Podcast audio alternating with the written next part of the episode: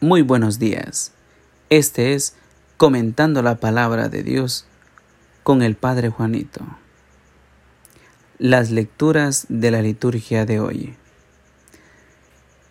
Hemos escuchado en el Evangelio de Juan capítulo 5 versículo de 1 al 16 la historia de aquel hombre que no podía caminar. Era paralítico y llevaba ya 38 años sin poder ser sanado. ¿Cómo es posible?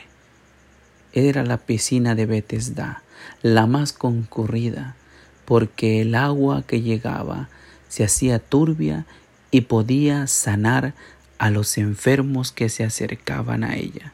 Sin embargo, este hombre llevaba 38 años. Jesús se acerca, lo sana le pide que se levante, que tome su camilla y que vuelva a su casa. Qué interesante. Es un milagro compuesto en tres partes que a mi modo de ver delatan la intención de Dios. Que los pequeños puedan alabar y glorificar a Dios. ¿Cómo sucede esto? Muy sencillo.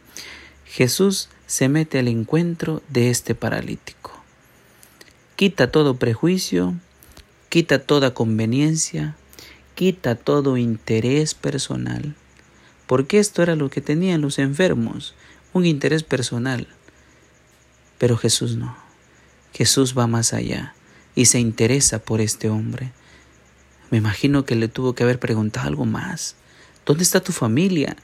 ¿Quiénes te acompañan? ¿Cómo es posible que no puedas llegar hasta allá? Alguien más te tiene que echar la mano. Sin embargo, no había nadie más. Es ahí donde uno se pregunta, ¿qué habrá hecho Jesús con este hombre? Y lo primero que hizo fue desatar este diálogo hermoso.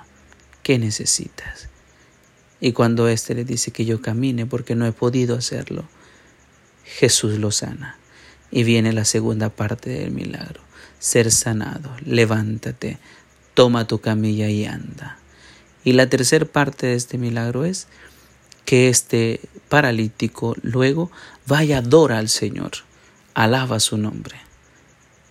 Qué hermosa parte.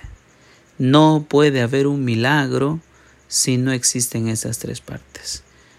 Un encuentro con Jesús, una transformación o conversión y una glorificación de quien ha sido convertido.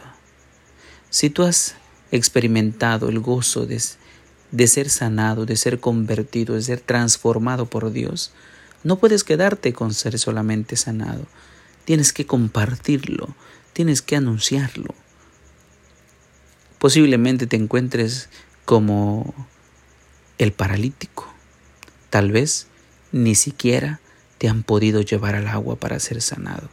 Tal vez nadie ha preguntado por ti diciéndote cómo estás, cómo te ha ido, Nadie te ha reconocido lo que has hecho en este día. Tal vez nadie te ha visto hacer un proyecto. Tal vez nadie cree en ti y en las cosas buenas que puedas, puedes hacer. Sin embargo, Jesús puede transformar tu corazón. Este Jesús se hace presente en medio de muchas personas o por medio de muchas personas y puede estar dialogando contigo.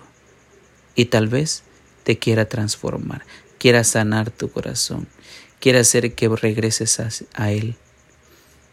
¿Estás dispuesto a hacerlo? En el momento en el que te conviertas, que te sanes, que te transformes, que te liberes, en ese momento no habrá otra palabra más que dirá, anúncielo, anúncielo, anúncielo. Que tengas un hermoso día, que Dios te acompañe, te deseo lo mejor y que Jesús pueda transformar tu corazón.